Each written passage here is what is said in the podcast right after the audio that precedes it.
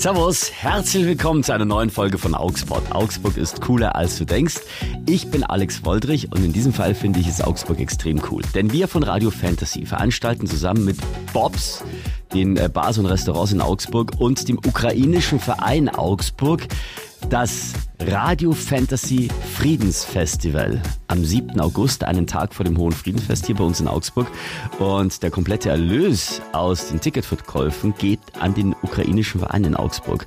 Ähm, dazu habe ich jetzt im Interview, beziehungsweise ich hatte im Interview, also das, was ich jetzt spreche, wurde danach aufgezeichnet. Äh, hatte ich mit Andriy Rumljanski, der ist stellvertretender Vorsitzender vom ukrainischen Verein in Augsburg. Und als wir das Interview aufgezeichnet haben, da durften wir noch nicht verraten, dass zum Hohen Friedenfest Leonie kommt. Glock Glock zusammen mit Glockenbach und Michael Schulte und die werden alle auf einer Bühne spielen. Vier Top-Acts, ein Konzert und der Erlös für den ukrainischen Verein in Augsburg. Also wir machen jetzt den Zeitsprung zurück, als das alles nicht offiziell war und viel Spaß jetzt mit dem Interview mit André vom ukrainischen Verein Augsburg. Augsburg, der Podcast rund um die Fuggerstadt. Denn Augsburg ist cooler als du denkst. André Rimjanski. Hallo André. Hallo, ich grüße dich. Wir haben im Vorfeld noch deinen Namen geübt, weil das ist für einen Deutschen sehr schwierig, dieser Nachname. Gell? Den musst du öfter buchstabieren. Ja, absolut. Das ist eine große Herausforderung, aber dann merkt man sich schon. du bist gebürtiger Ukrainer. Ja, ja, ja, ich komme aus der Ukraine. Wie geht's dir gerade? Emotionell natürlich ganz schwierig, wie allen anderen Ukrainern und Ukrainerinnen hier in Deutschland, in Augsburg, denn wir alle haben ja unsere Familien in der Ukraine, Verwandte, Bekannte und Freunde. Und seit dem ersten Tag des Angriffes stehen wir alle im Kontakt mit diesen Menschen und wir erleben also all diese Schrecken des Krieges auch mit. Aber auch äh, verfolgen wir natürlich die Nachrichten aus der Ukraine.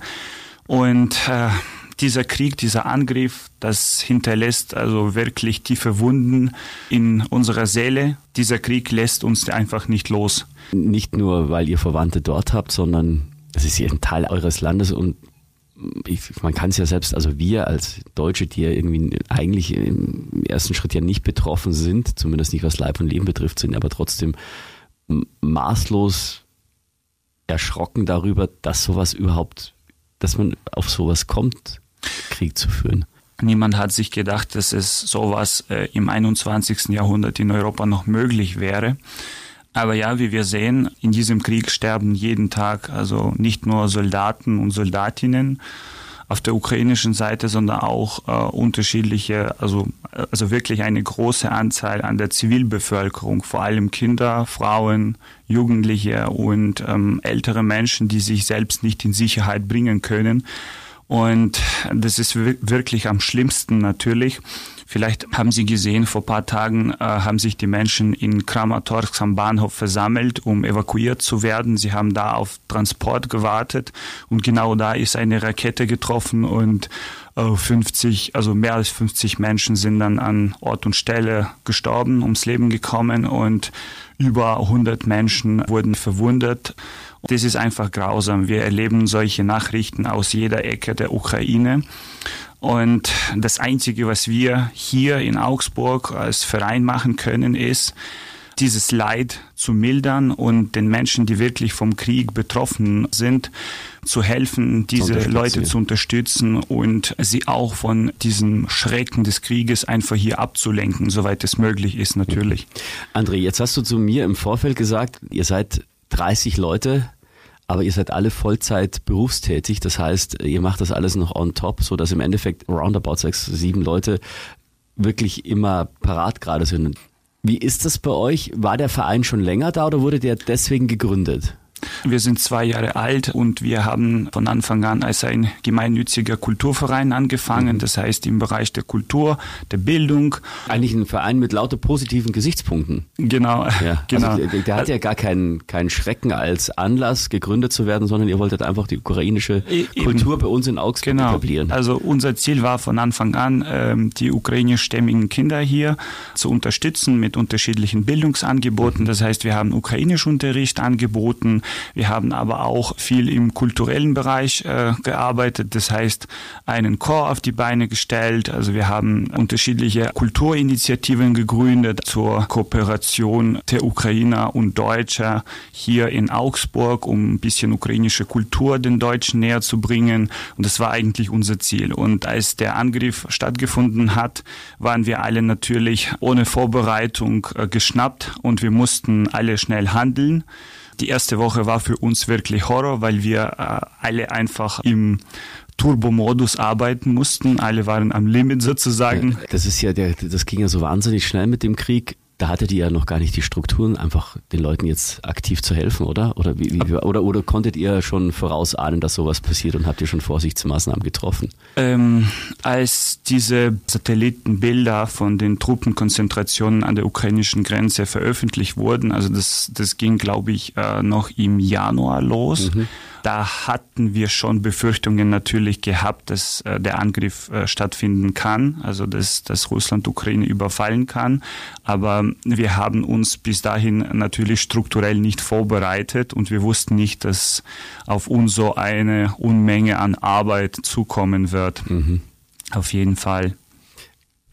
Jetzt sind wir schon mitten beim Thema Arbeit. Was ist eure Arbeit? Also wie helft ihr den Leuten hier und den Leuten auch vor Ort. Aber was hat euch da auch überrascht, was da alles auf euch zukam? Also äh, vom ersten Tag an haben wir für uns ähm, die wichtigsten Aufgabenfelder ähm, formuliert. Äh, das ist Hilfe für die Ukrainer in der Ukraine, also das heißt vor Ort für die Binnenflüchtlinge in der Ukraine. Wie könnt ihr die unterstützen? Also in dem Sinne, dass wir hier unterschiedliche Sachspenden äh, einsammeln und direkt in die Ukraine liefern. Mhm. Auf der anderen Seite unterstützen wir auch Geflüchtete hier in Augsburg und in also in Augsburg Land. Mhm. Also heißt, die hier rüber geflüchtet sind. Ja, ja. Wie, wie könnt ihr die unterstützen? Wir geben Beratung. Wir bieten zum Beispiel auch Kleidung, Essen, die notwendigsten Sachen im Alltag an. Das ist bei uns in der Hochfeldstraße. Da haben wir eine Lagerhalle, wo alle Sachspenden eingesammelt, sortiert werden und die Geflüchteten, die hier vor Ort sind und Hilfe brauchen, die können einfach zu uns kommen und alles, was sie brauchen, auch bekommen. Mhm. Aber jetzt, wenn ich das richtig verstehe, das ist jetzt nicht nur Sachspenden, sondern ihr helft denen auch, sich zurechtzufinden. Äh, die können kein Deutsch. Die haben, waren wahrscheinlich in ihrem Leben noch nicht in Deutschland und die wissen auch gar nicht, welche Behörde für was zuständig ist. Genau. Wie, wie seid ihr da? Wie helft ihr da? Wie sieht das aus? Also da gibt es zwei Möglichkeiten. Erstens haben wir eine Samstagsschule für die Kinder und Jugendliche auf die Beine gestellt und da haben wir schon mittlerweile über 150 Kinder. Wir unterstützen diese Kinder mit Bildungsangeboten, aber auch ähm, mit psychologischer Hilfe.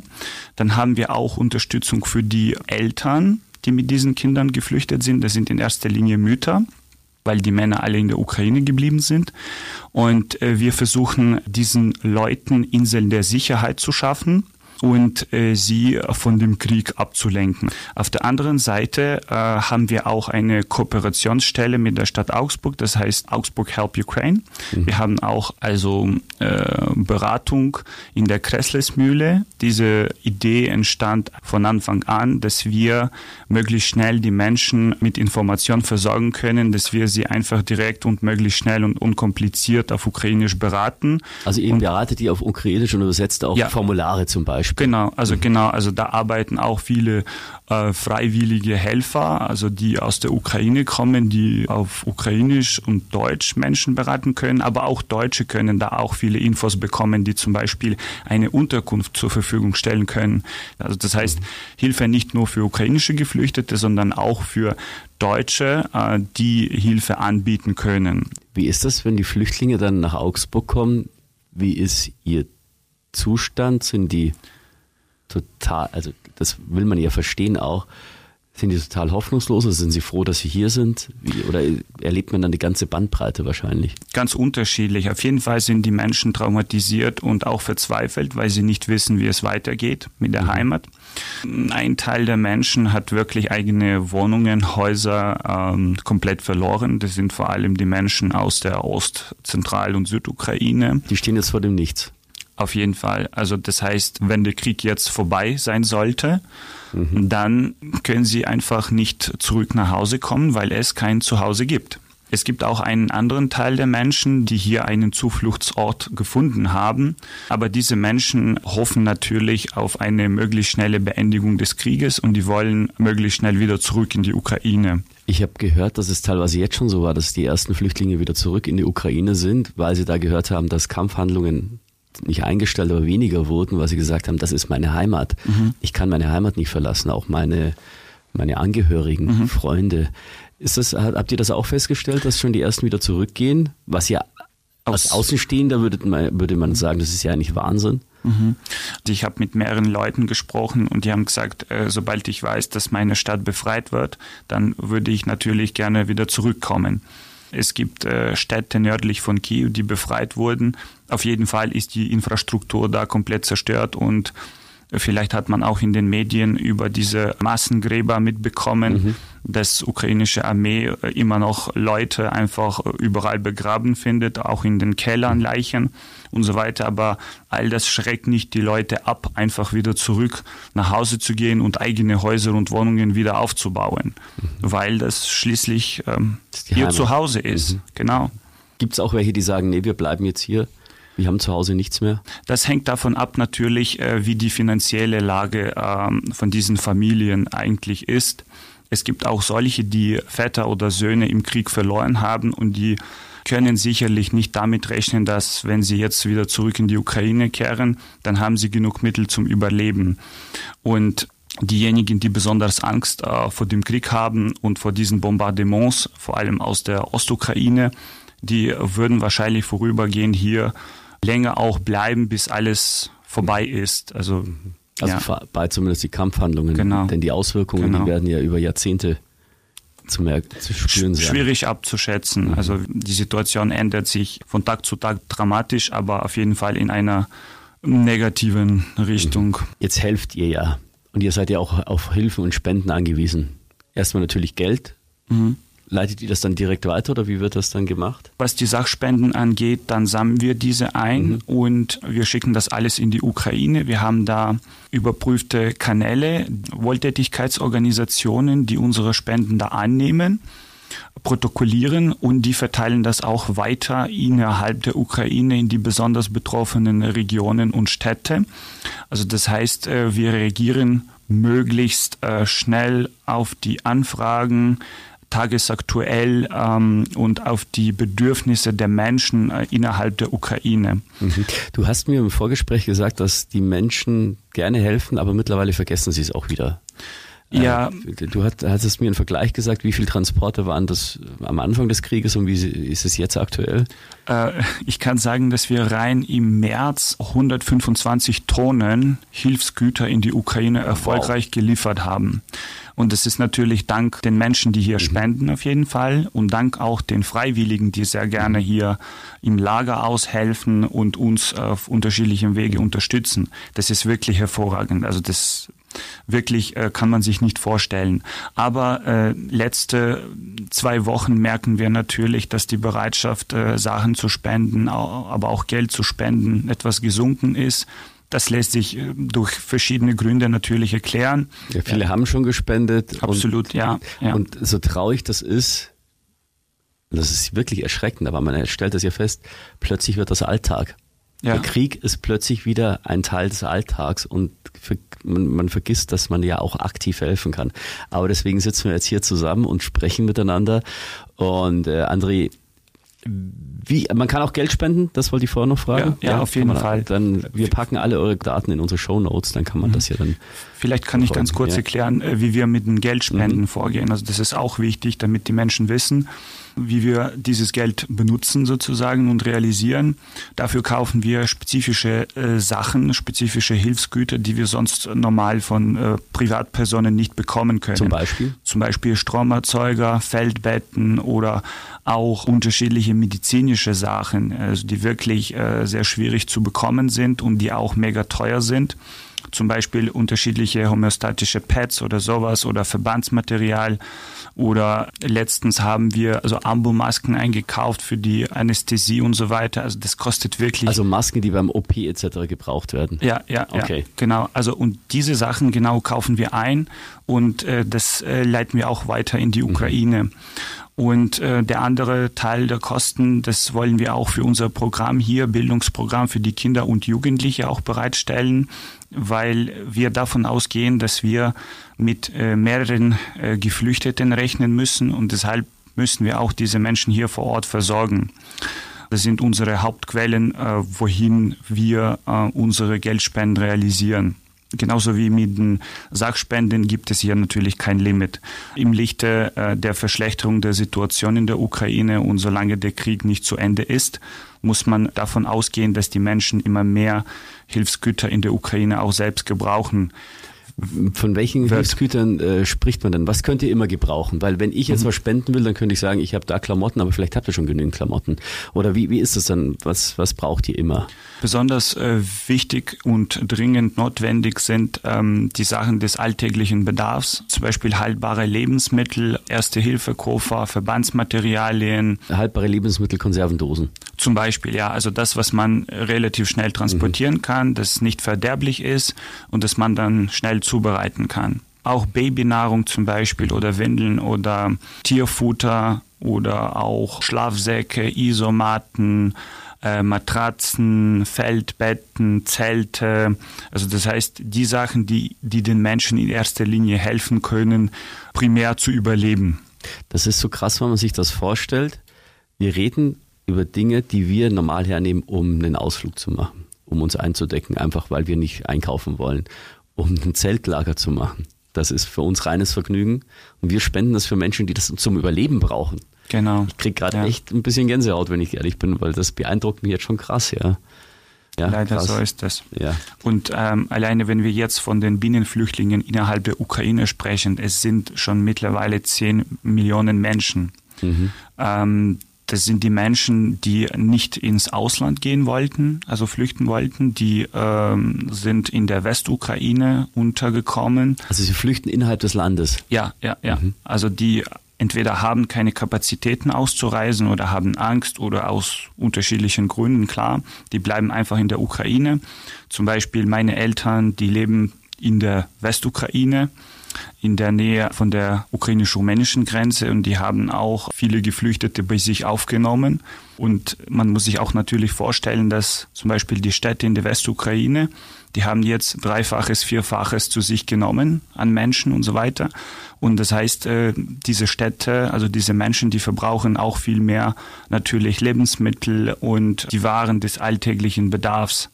Und deshalb darf man auch diesen Aspekt nicht vernachlässigen. Deshalb wollen wir auch weiterhin in Zukunft unsere Hilfsmittel äh, in die Ukraine schicken, weil das total notwendig ist. Also der Bedarf lässt nicht nach. Ja, es wird eher noch mehr, bestimmt. Ähm, wenn man Hilfsmittel hat, wo bringt man die bei euch genau hin? Wo seid ihr? Ähm, äh, Soll man sich davor anmelden oder kann man einfach vorbeikommen? Also wir haben Öffnungszeiten. Das ist äh, in Augsburg in der Hochfeldstraße 63. Dort ist unsere Sammelstelle, also das ist eine Lagerhalle. Äh, man kann einfach laut dieser Liste der notwendigen Sachen alles mitbringen. Dort werden unsere äh, freiwilligen Helfer das alles annehmen, also sortieren und so weiter. Und was aber wichtig ist, ich würde schon im Vorfeld betonen. Die Sachen, wenn es natürlich geht, äh, richtig einparken oder nach den Kategorien einparken. Das erleichtert uns dann wirklich ähm, die Arbeit. Es ist zum Beispiel auch, wenn man sagt, man will Konservendosen spenden, ist wahrscheinlich besser, gleich eine verschweißte Palette, also so, so ein kleines ja, so, so Zehnerpack oder so gleich verschweißt also am besten. Das ist vom Transport ja viel einfacher für euch. Das wäre einfach okay. ideal. Auch die, die Adresse und die Öffnungszeiten findet ihr auch wieder ähm, hier bei uns in den Show Notes damit das alles so einfach wie möglich geht. Ja, Riesenrespekt. Ähm, ich kann mir vorstellen, du hast ja noch eine normale Arbeit auch. Ja. Wie, wie kriegst du das, das alles unter einen Hut? das ähm, geht eigentlich nicht. Das ist eine gute Frage. Ist der Arbeitgeber da so kulant? Also ich versuche meinen Job nach wie vor gut zu machen. Auf jeden Fall. Ähm, es ist sehr schwer und äh, wir sind alle, die im Verein tätig sind oder auch Freiwillige, ähm, wir sind alle wirklich am Limit. Aber ich glaube, wenn man einfach diesen Job macht, also ehrenamtliche Arbeit, Volontariat, dann macht man sich einfach keine Gedanken und man bekommt einfach Kraft und Energie davon, was man macht. und man macht sich überhaupt keine Gedanken, was passiert mit mir in ein paar Wochen oder ein paar Monaten. Bis dahin bin ich emotionell und physisch absolut erschöpft. Also da kommt Ausbrennen auf jeden Fall, aber ja, aber vielleicht können wir da helfen, weil ihr sucht ja bestimmt immer Helfer. Ja, Deswegen richtig. lasst uns doch das mal jetzt als Plattform nehmen, einen Aufruf zu machen. Wer denn, welche Art von Helfer sucht ihr denn? Also wen, wen ladet ihr ein, gerne beim ukrainischen Verein Augsburg ehrenamtlich mitzuarbeiten? Wer, wer, wer wird da gebraucht und für welche Position? Also wir brauchen immer Helfer, zum Beispiel äh, für die Begleitung von Geflüchteten. Wir brauchen auch äh, Lehrer für unsere ukrainische Schule. Wir brauchen auch Übersetzer, die eventuell ukrainisch oder auch russisch können. Wir brauchen auch Helfer für unser Lager, für unsere Lagerhalle. Schon jetzt kann ich sagen, dass die Menschen, die wirklich Hilfe anbieten wollen äh, in den Bereichen, die ich gerade genannt habe, die können sich auch an unsere Infostelle wenden, an unsere Büro in Kresslismühle und die Menschen da können sie beraten und den bestimmten Kategorien zuordnen und sie leiten die Helfer, die helfen wollen, einfach weiter. Also hier nochmal offiziell, ihr werdet immer Helfer brauchen, sind immer Helfer herzlich willkommen. Deswegen herzliche Einladung an alle die, die ein paar Stunden Zeit haben, vielleicht äh, einfach mal mitzuhelfen. Wir vom Radio, von Radio Fantasy, wir haben uns lange überlegt, wie können wir denn richtig helfen, weil es gibt viele Anfragen, wie können wir helfen, auch von Hörern und das mal richtig zu bündeln weil Hörer gerne Eigeninitiative irgendwas machen, aber denen fehlen natürlich die Strukturen. Das wisst ihr mhm. äh, besser als ich, dass man da natürlich eine Infrastruktur braucht. Man braucht die Ansprechpartner. Man muss wissen, was gerade als Hilfsgüter gebraucht wird. Das muss ja kanalisiert werden. Und deswegen waren wir sehr froh, dass wir euch äh, jetzt äh, helfen können als Medienpartner. Und wir haben Großes vor nicht nur, dass wir euch jetzt begleiten die nächsten Wochen und Monate, sondern wir haben uns etwas überlegt. Hier bei uns in Augsburg gibt's ja immer am 8.8. das hohe Friedensfest. Und ähm, wir werden Radio Fantasy auf dem Gaswerkgelände äh, hier bei uns in Augsburg am 7.8., also am Tag vorm Hohen Friedensfest, das Radio Fantasy Friedensfestival veranstalten.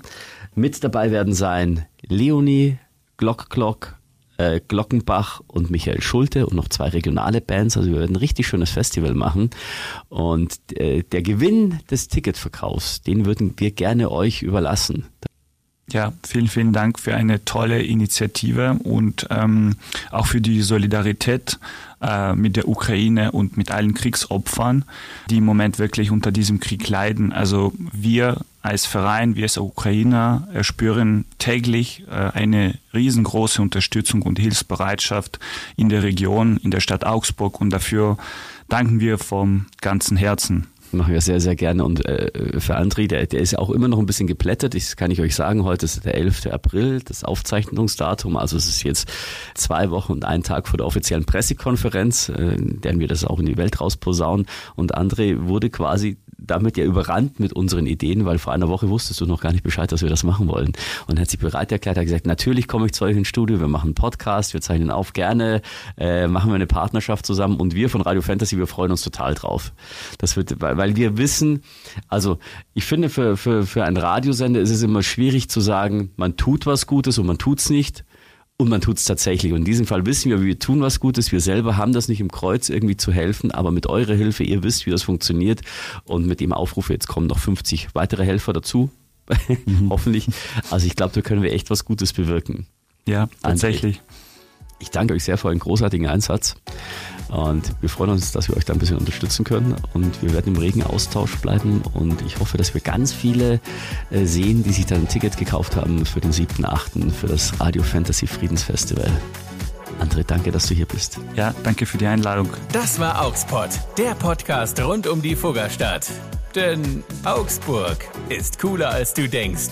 Produziert von Radio Fantasy. Gastgeber Alex Woldrich. Wenn ihr auch mal dabei sein wollt, schreibt Alex eine Mail an augspot@fantasy.de.